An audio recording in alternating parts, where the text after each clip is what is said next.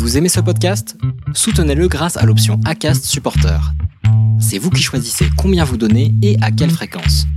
Cliquez simplement sur le lien dans la description du podcast pour le soutenir dès à présent.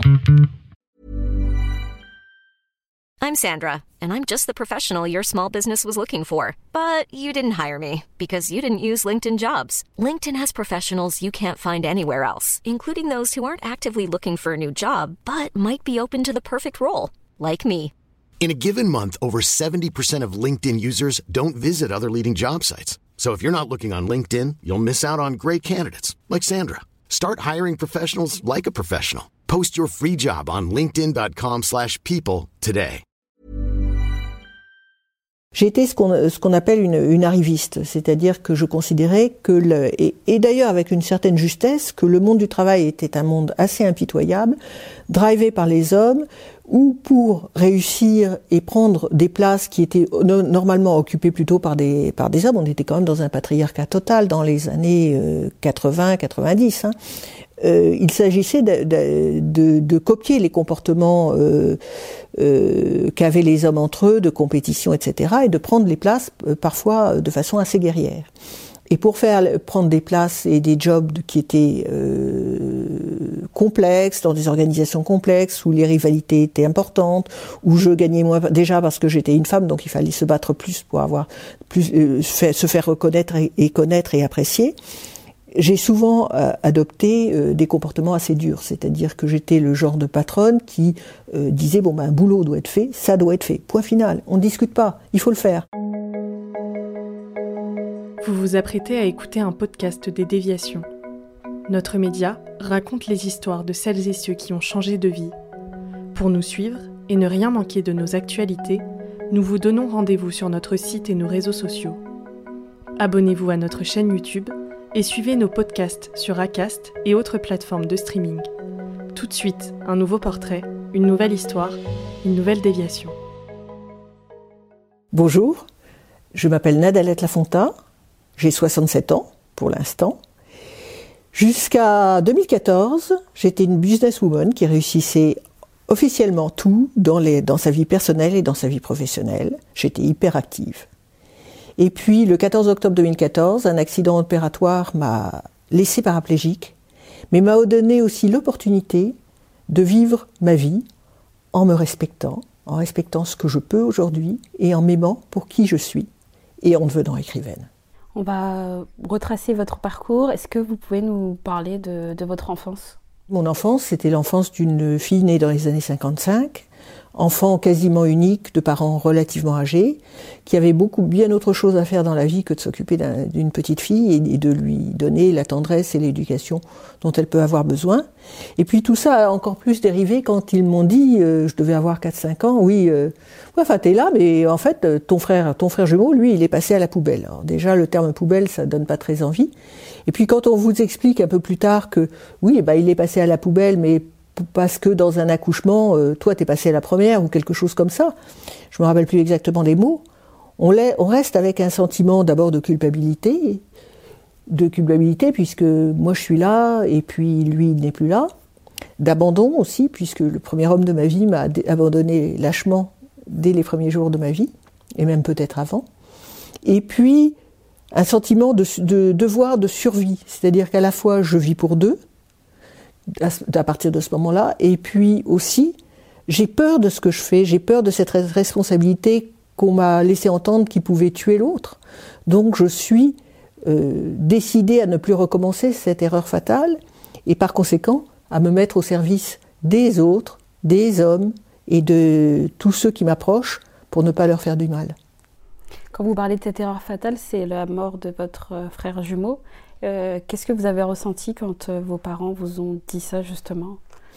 J'en sais rien parce que petite, on, on verbalise pas. Mais ce qui est sûr qu'après, au fil des thérapies, en, y réfléchissant, et puis parce que cette présence est toujours restée très euh, très forte auprès de moi, ce sentiment de manque, ce sentiment d'abandon qu'on appelle les, les blessures de l'âme.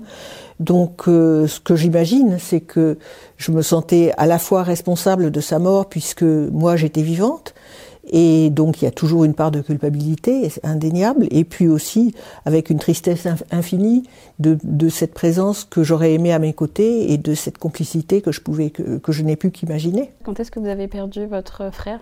En fait, ça a été une, une omerta dans la famille, ça a été un secret, un de ces secrets de famille qu'on connaît bien. Et je n'ai jamais su de quoi mon frère était mort et quand il a été mort. C'est-à-dire, je ne sais pas s'il est mort in utero et si nous avons vécu ensemble avec lui mort et moi, moi euh, fœtus suivante. Je ne sais pas s'il est mort à la naissance. Je ne sais pas même pas s'il a vu le jour et s'il a respiré. Ce que je sais, c'est qu'on ne sait pas où est le corps et que euh, des, pendant des années, j'ai posé la question aux gens qui étaient autour, parce que imaginez-vous une femme en train d'accoucher de jumeaux dans les années 55, ma mère n'était pas seule, il devait y avoir sa mère qui devait tenir sa main. Mon père, ça on est peut-être certain qu'il n'y était pas. Mais enfin toujours est-il que dans la famille, il devait y avoir des gens qui savaient la vérité, et personne n'a jamais dit un mot. À tel point qu'à 36 ans, je me suis trouvée enceinte de jumelles, et là, quand l'échographe m'a dit vous attendez des jumeaux, je dis ah euh, ça me fait un plaisir fou. Mon frère jumeau est mort à la naissance et là silence radieux, Dio il a plus rien dit.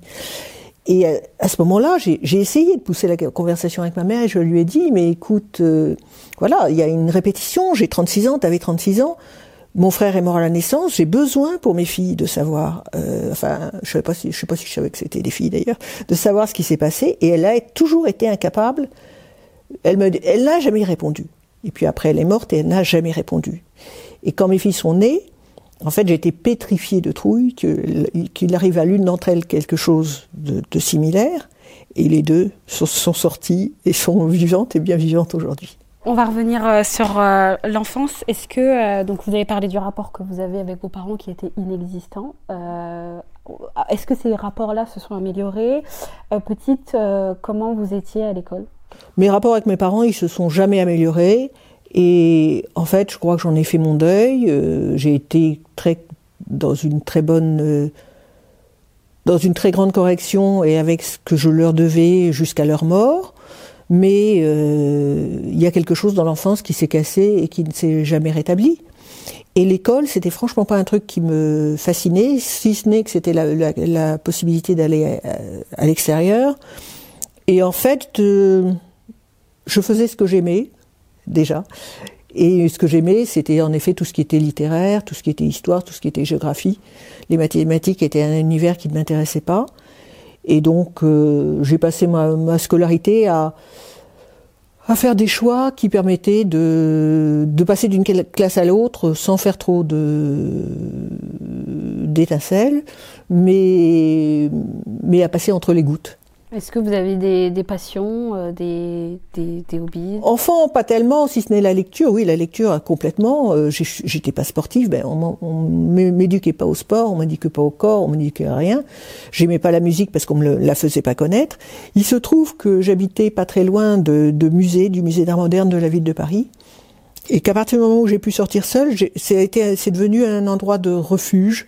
Et là, j'ai découvert l'art, tout ce qui était graphique, peinture, etc pour lequel moi j'avais, j'ai eu très très vite une très grande sensibilité et, c'était quelque chose qui me, me, nourrissait. Il y avait à l'époque au musée d'art moderne, et je crois qu'il y a toujours le, la fée électricité de Dufy, il y avait des Matisse, il y avait des, des tableaux absolument fabuleux. Et ça, ça, ça a fait très vite partie de, des choses que j'aimais. Et puis dans les autres choses, l'adolescence, qui a été quand même une, période de libération, je me suis rendu compte que tout ce qu'on m'avait dit n'avait aucun intérêt, mais que par contre, tester la vie, aller dehors, sortir, euh, éventuellement se bourrer la gueule, euh, et même plus qu'éventuellement euh, danser, javater, avoir des amis, découvrir le monde, ça c'était vraiment chouette. On va rentrer dans le vif du sujet. Est-ce qu'il y a des moments euh, difficiles que vous avez traversés durant votre enfance, donc avant euh, le 2014, avant les moments que vous avez traversés et que vous expliquez dans votre livre Est-ce qu'il y a eu des moments dans l'enfance qui vous ont euh, qui vous ont affecté Dans mon enfance, oui, j'ai eu des pertes, de, des, ruptures amoureuses ou des ruptures d'amitié qui ont été difficiles. Je me rappelle que ma première rencontre avec la mort, et j'en parle dans, dans, dans, nos, tempêtes, c'était la mort de la sœur d'une amie qui était aussi la fille qui m'aidait à, par des petits cours à, faire semblant de travailler et qui était d'une très grande douceur et que c'est la première fois que j'ai, depuis l'abandon de mon frère, qu'à ce moment-là, j'ai ressenti le vide et l'absence, et je pense que ça a été un élément fondateur. Il y a eu la mort de, de mon grand-père qui a été, puis de ma tante, qui ont été plus tard, vers, vers 15-16 ans, euh, aussi des, des, des, éléments fondateurs. Et puis, euh, probablement, ce qui était triste, c'était tout ce à quoi je n'avais pas accès, quoi, à quoi j'aurais pu avoir accès. C'est-à-dire que je savais que le monde extérieur était, autre, était autrement, je savais qu'il y avait de la vie, je savais que la lumière était belle, je savais qu'il y avait des fleurs, je savais qu'il y avait des arbres, je savais qu'il y avait de la mer, mais tout ça m'était interdit parce que je vivais dans une espèce de de cocon euh, et, confortable hein, au demeurant, mais pas, pas gai, pas, pas nourri, euh, pas éduqué. Euh, petite, est-ce qu'il y avait un métier que vous vouliez faire, dont vous rêviez de faire? Alors, je ne sais pas si, comme une de mes filles, je voulais être présidente de la République, mais ce dont je sais, ce que je sais, c'est que j'ai toujours été attirée par ce qui était autour de l'écriture. Donc, euh, j'écrivais à l'époque, je pense, et euh, très vite, hein, le, métier que je trouvais formidable, c'était écrivaine, journaliste, tout ce qui était autour des mots très certainement. Et je me souviens qu'à l'époque, euh, mon père, qui n'était pas le féministe le plus absolu, euh, m'avait dit euh, oui, enfin bon, c'est pas un métier tout ça, on gagne pas sa vie. Et d'ailleurs, de toute façon, tu n'auras pas besoin de gagner sa vie parce que les filles chez nous, on les marie. Et puis autrement, sinon, tu peux faire secrétaire, c'est autour des mots. Et je n'avais pas été très très tentée par cette proposition au demeurant gracieuse. Finalement, vous avez fait Sciences Po. J'ai fait Sciences Po et je me suis payé Sciences Po. C'est-à-dire qu'en fait, j'ai quitté Paris, mes parents, et je suis allée m'installer à Aix-en-Provence. Et là, en fait, c'était possible de faire Sciences Po tout en gagnant sa vie, euh, parce que, euh, objectivement, je bachotais euh, deux, trois, deux, trois, deux, trois semaines avant euh, les examens et je séchais relativement les cours.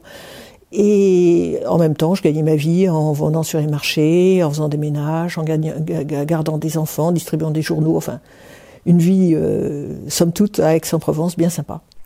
Euh, quand avez-vous été diplômé et euh, qu'est-ce que ça a signifié pour vous? Parce que là, vous expliquez que vous avez fait plein de petits boulots, que vous avez voulu prendre votre indépendance. Est-ce que vous pouvez nous expliquer ça justement? En fait, oui, je suis diplômé de Sciences Po, mais je ne comprends pas encore très très bien comment et pourquoi, parce que j'ai franchement glandouillé.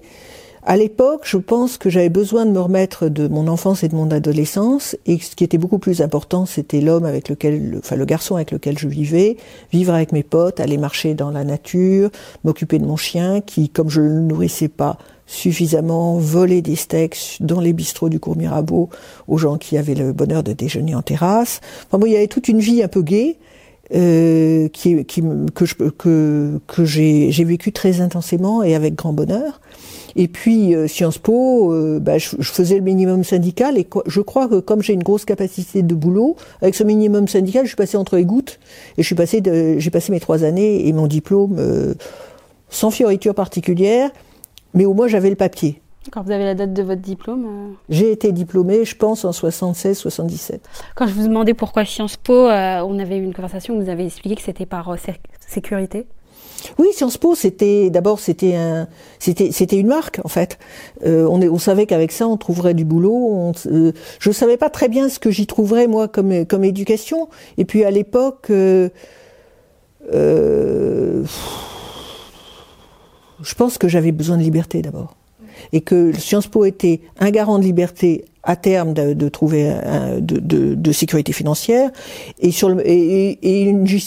un justificatif euh, euh, de vivre à Aix euh, et de, mener une certaine vie.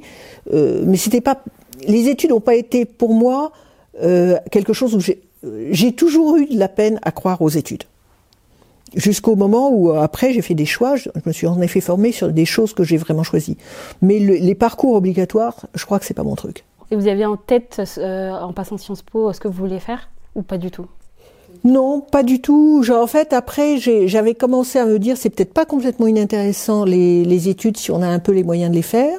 Donc, j'avais quand même trouvé ces trois années un petit peu difficiles. Et du coup, je m'étais dit peut-être que je pourrais tenter l'ENA ou un, ou un troisième cycle, etc. Mais financièrement, c'était pas possible. Et à ce moment-là, bon, je me suis rendu compte qu'il fallait que j'aille bosser, euh, que c'était plus une, option de bosser vraiment et de gagner ma vie, parce que de toute façon, euh, il n'y avait rien d'autre pour moi. Et comme j'avais pas très envie de, de, gagner ma vie euh, en France, j'ai trouvé un job en Angleterre, à Londres, dans une agence de RP. C'était assez amusant parce que euh, je pensais que personne ne, ne parlait français, donc je, quand je téléphonais à, mon, à mes copains en France ou, à des amis, je disais franchement ce que je pensais euh, des Anglais, euh, de leur manie, que j'aimais beaucoup par ailleurs, mais qui avaient quand même certaines manies, et puis des difficultés de, la vivre, de vivre seul à Londres. Et le jour de mon départ, euh, j'ai vu le, monsieur qui était de l'autre côté de, la cloison passer la tête et me parler dans un français euh, parfait, c'est-à-dire que depuis un an, il écoutait toutes mes conversations et il se marrait de toutes les, les bêtises que je pouvais dire. Pourquoi j'ai quitté Londres? Parce que j'avais rencontré un homme et que moi j'étais persuadée, j'avais, j'avais quoi? J'avais 22-23 ans, j'étais persuadée que ma vie était finie parce que j'avais rompu une, histoire d'amour très importante pour moi avec Aix-en-Provence, qui était une vraie histoire d'amour, mais qui ne pouvait pas continuer dans les formes où elle, où, elle se passait. Et donc j'étais partie un petit peu le cœur en bandoulière en Angleterre. Et entre-temps, j'avais rencontré un homme qui m'avait fait une cour, et je me disais qu'il était raisonnablement séduisant et je me suis dit euh, bah de toute façon moche comme tu es et con et, tout ce que tu veux il est temps de faire une fin et quand il m'a demandé de l'épouser j'ai dit ok euh, oui oui je me marie. Et je rentre en France. Et je suis rentrée en France et quand je suis arrivée à la mairie de, où je me suis mariée cette première fois Ma belle-sœur de l'époque m'a dit, ah Nadalette, les larmes de l'émotion, c'est quelque chose, parce que je tournais comme le loup de Tex Avery autour de la mairie, sachant que j'étais en train de faire la plus grosse connerie de ma vie. Qu'en fait, l'homme que j'ai épousé n'était pas celui que je pensais, qu'en plus je ne pense pas que j'en étais fondamentalement très très amoureuse, et que tout ça allait visiblement être une vraie catastrophe, mais le mouvement était lancé, donc on y est allé. Et, et je me suis mariée. Et j'ai dit oui. Et là, euh, la réalité, pour des raisons sur lesquelles on ne, viendra pas parce que ça tient à sa vie et pas à la mienne, a dépassé la fiction en mauvais. Et au bout de six mois, je me suis dit, mais tu savais le premier jour que c'était une bêtise, mais la vie le confirme, c'est plus qu'une bêtise, c'est vraiment une erreur euh, grave, et il va falloir s'en sortir. Et à ce moment-là, je suis partie, j'étais, j'étais rentrée dans une agence de, communication et je m'occupais des relations presse de Philippe Maurice et de Marlborough, les, qui faisaient beaucoup d'événements en voile, dans la musique, etc. Et j'avais emmené un groupe de journalistes à une coupe de yachting à Monaco, euh, qui s'appelle Marlborough Cup. Et là, j'ai vu rentrer dans le restaurant un petit monsieur avec un sourire extraordinaire, pas très grand, pas très beau, avec un jean troué et un vieux t-shirt, hyper séduisant, et je l'ai plus quitté pendant des années. Je suis rentrée à Paris avec lui. J'ai dit à mon mari que je divorçais. J'ai pris ma Fiat 500, j'ai dormi dedans pendant deux, nuits, et puis finalement on a trouvé le moyen de dormir ensemble. Et puis après on a, on a vécu ensemble, on a beaucoup longtemps vécu dans une coloc avec d'autres gens parce qu'on n'avait ni l'un ni l'autre l'envie de vivre dans un couple euh, de façon euh, fermée. Donc on a passé un, un moment très chouette de 2-3 ans avec euh, un groupe de 10 potes dans une grande maison où on faisait des Java, où on parlait, où il y avait un philosophe, et où il y avait un historien, euh, élève de Georges Duby, où il y avait plein de gens qui passaient, c'était vraiment très chouette. Puis où on avait des âgés pour des pour des pour se s'empoigner pour sur le prix euh, de l'électricité et qui avaient mangé le dernier steak dans le frigo, mais c'était vachement bien. Et puis après, on a décidé qu'on était grands et qu'on vivrait euh, tous les deux ensemble et on a pris des appartements à Paris. Vous occupiez quel poste à cette époque-là? Et à quel moment vous avez pensé euh, à construire votre carrière? Ah bah, à partir du moment où je suis rentrée à Paris, en fait, j'ai décidé de, construire ma carrière parce que euh, là, j'avais bien compris que de toute façon, enfin, mes croyances à l'époque, c'était que le nerf de la guerre, c'était la réussite financière et la réussite sociale. Donc, euh, j'ai commencé, quand je suis rentrée à Paris, à vraiment euh, rentrer d'abord dans, une agence de communication comme junior. Je devais avoir à peu près 22 ans, c'était au moment de mon mariage. Et puis après, euh, dans cette agence, bah, j'ai grimpé très vite. Je suis devenu euh, directeur général adjoint du bureau de Paris. Ils avaient une agence à, à Lausanne dont je suis devenu euh, directeur général adjoint également. Ils avaient un bureau à New York où, où j'ai pris aussi des fonctions. Donc là, dans cette agence, pendant un certain temps, j'ai été j'étais tellement, je travaillais tellement dur et je travaillais tellement que de toute façon, euh, chaque fois qu'on me mettait une mission sur une mission sur une mission, je prenais et ça marchait. Vous êtes resté combien de temps dans cette agence? J'ai dû rester, vous savez, à l'époque, on restait 3-4 ans dans un endroit. Donc j'ai dû rester 3-4 ans dans cette agence. J'ai travaillé sur des gros budgets, c'était chouette, euh, euh, ça marchait bien.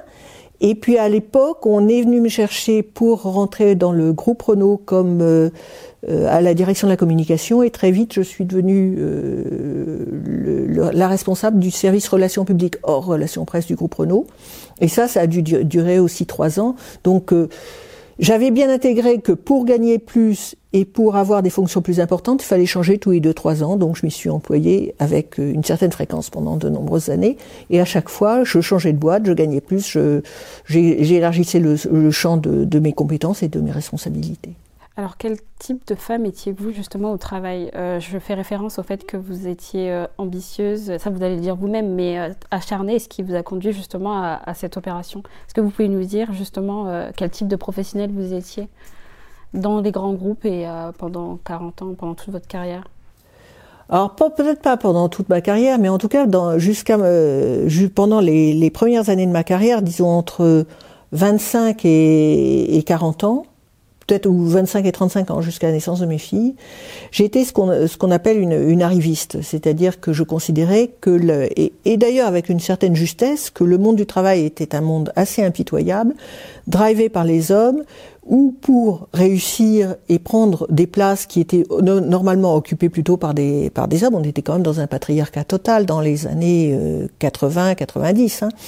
Euh, il s'agissait de, copier les comportements euh, euh, qu'avaient les hommes entre eux, de compétition, etc., et de prendre les places euh, parfois de façon assez guerrière. Et pour faire prendre des places et des jobs qui étaient euh, complexes, dans des organisations complexes, où les rivalités étaient importantes, où je gagnais moins déjà parce que j'étais une femme, donc il fallait se battre plus pour avoir plus euh, se faire reconnaître et connaître et apprécier j'ai souvent euh, adopté euh, des comportements assez durs, c'est-à-dire que j'étais le genre de patronne qui euh, disait bon ben un boulot doit être fait, ça doit être fait, point final, on ne discute pas, il faut le faire.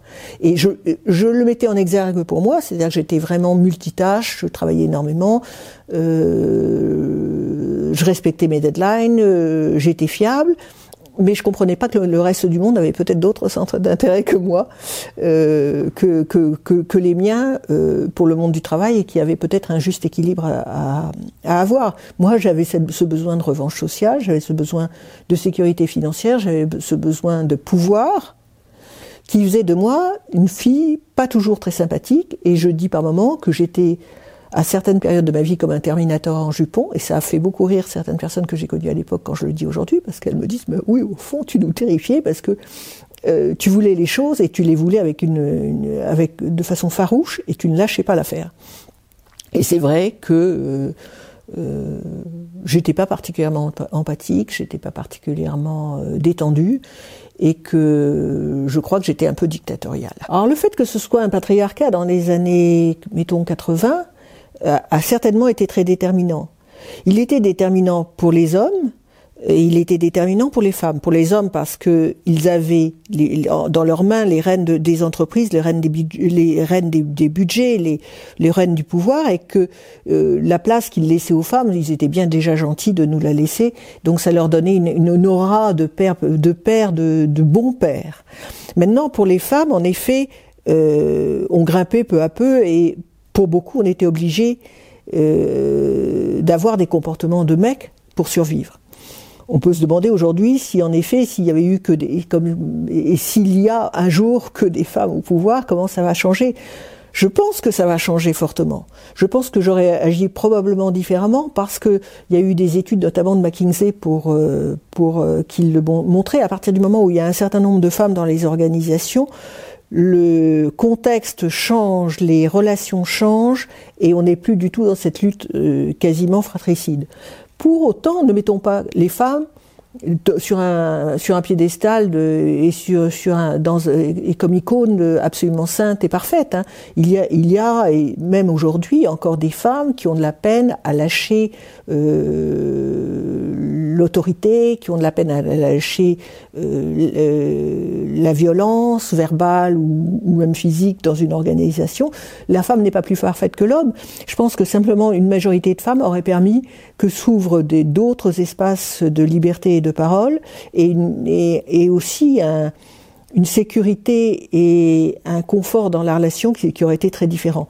Mais à l'époque, mimétise un animal, un monde de mecs, patriarcat, eh ben j'ai joué dans ce monde-là avec les armes de ce monde. J'avais euh, 30 ans, euh, euh, je, je, pensais que le monde était comme ça et qu'il fallait faire comme ça. Et c'est ce que j'explique dans mon livre. Je dis, ça, c'est des choix dictés. Des choix dictés par le contexte, des choix dictés par la culture, des choix dictés par la religion, par, la, par le sexe, par la race, par, par tout cela.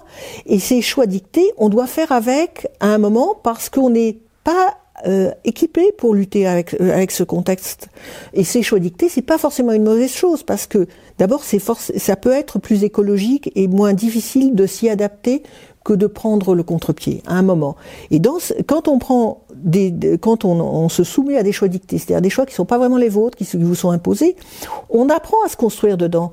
On apprend à se construire contre. On apprend, on apprend aussi pas euh, par, latéralité ce qu'on aimerait à la place. Donc de toute façon, même quand on est dans un contexte contraint, et j'ai été dans un contexte contraint, on agit peut-être contre sa nature, mais en même temps, il y a de façon insidieuse et souterraine en soi quelque chose qui travaille et qui vous dit, ben, ça pourrait être autrement, ou ça pourra être autrement, ou euh, ben là, je sais que je fais ça, mais que c'est pas moi vraiment, et que euh, c'est juste un rôle ou un comportement ou un déguisement que je suis en train de faire, mais que peut-être un jour j'arriverai à faire autre chose et je, il y aura autre chose qui se passera. Donc on, on, tout ça, c'est pas si négatif que ça.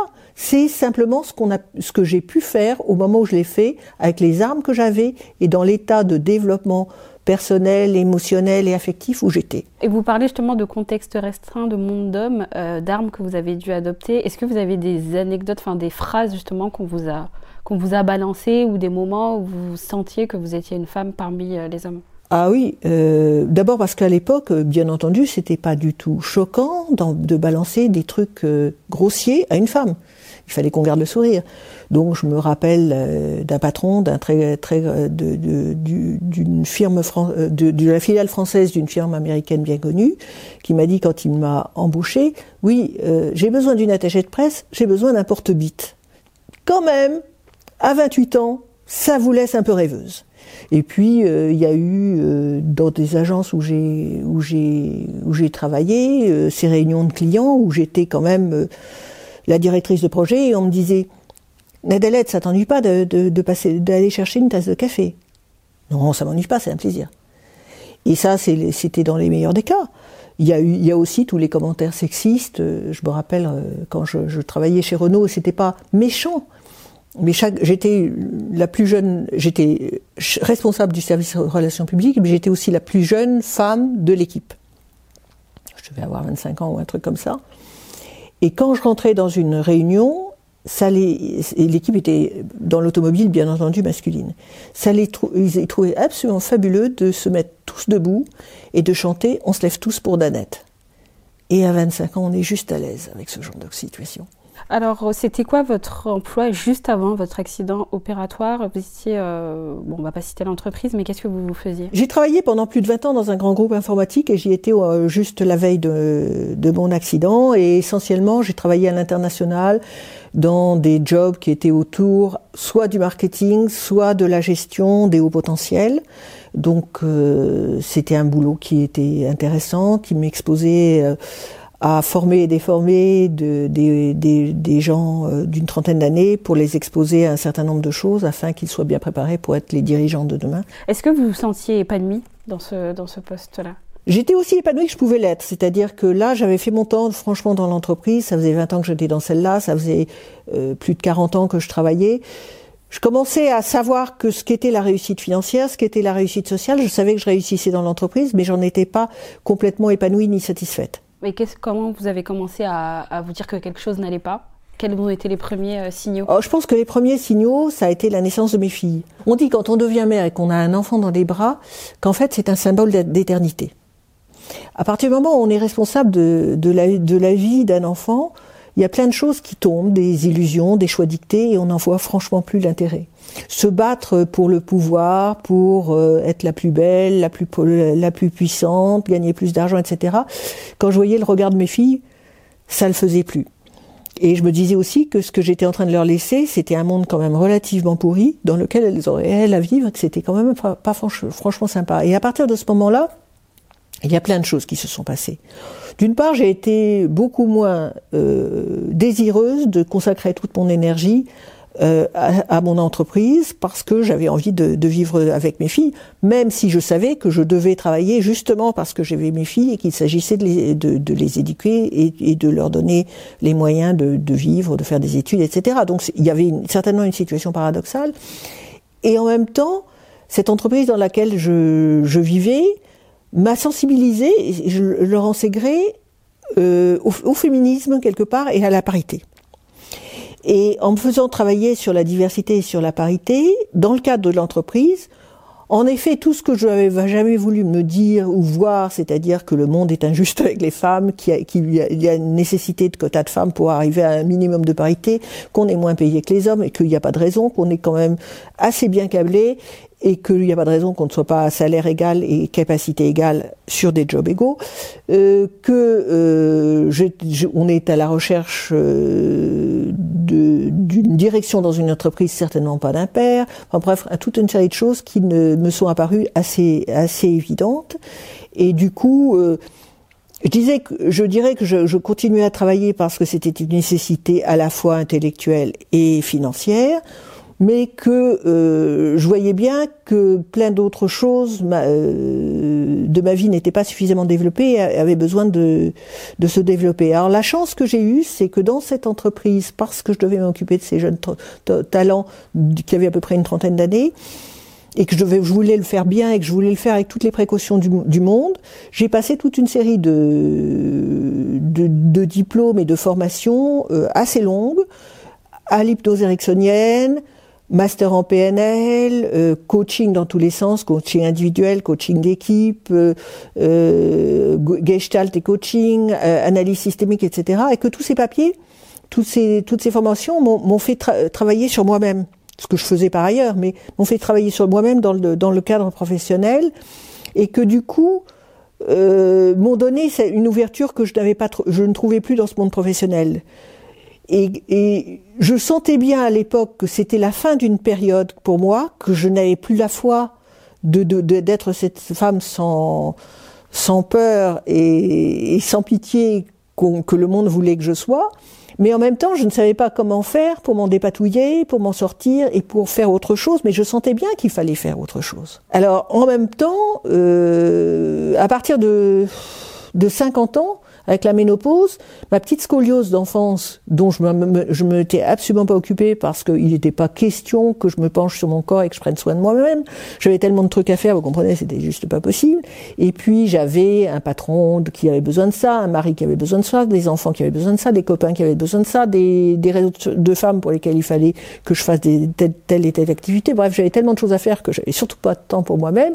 Donc en effet, à partir de la cinquantaine, mon corps a commencé à lâcher. Et cette scoliose qui était une scoliose comme vous et moi de de rien du tout est devenue à partir de la cinquantaine très très très très importante pour arriver à vers 55 ans être une double scoliose de 73 degrés de double courbure. Et ça euh, vous savez c'est ces femmes que vous voyez passer à la rue dans la rue le nez sur le trottoir comme étape suivante qui ne peuvent même plus se redresser. C'est-à-dire que en fait, j'ai télétravaillé pendant, dans cette boîte pendant 20 ans, heureusement, parce qu'une toute une partie de, mes horaires de boulot, de mon télétravail, je le faisais allongé. Je ne pouvais même plus me redresser. Vous venez d'écouter un podcast réalisé par Audrey Maquies, Myriam Amossé et Chloé Robert. N'hésitez pas à commenter, nous écrire et partager si ce podcast vous a plu. Notre média vous pouvez le retrouver sur lesdéviations.fr, Facebook, Instagram, LinkedIn, TikTok et YouTube. Nous n'avons qu'une vocation, raconter les histoires des personnes ayant changé de vie. Alors à très vite pour un nouvel épisode.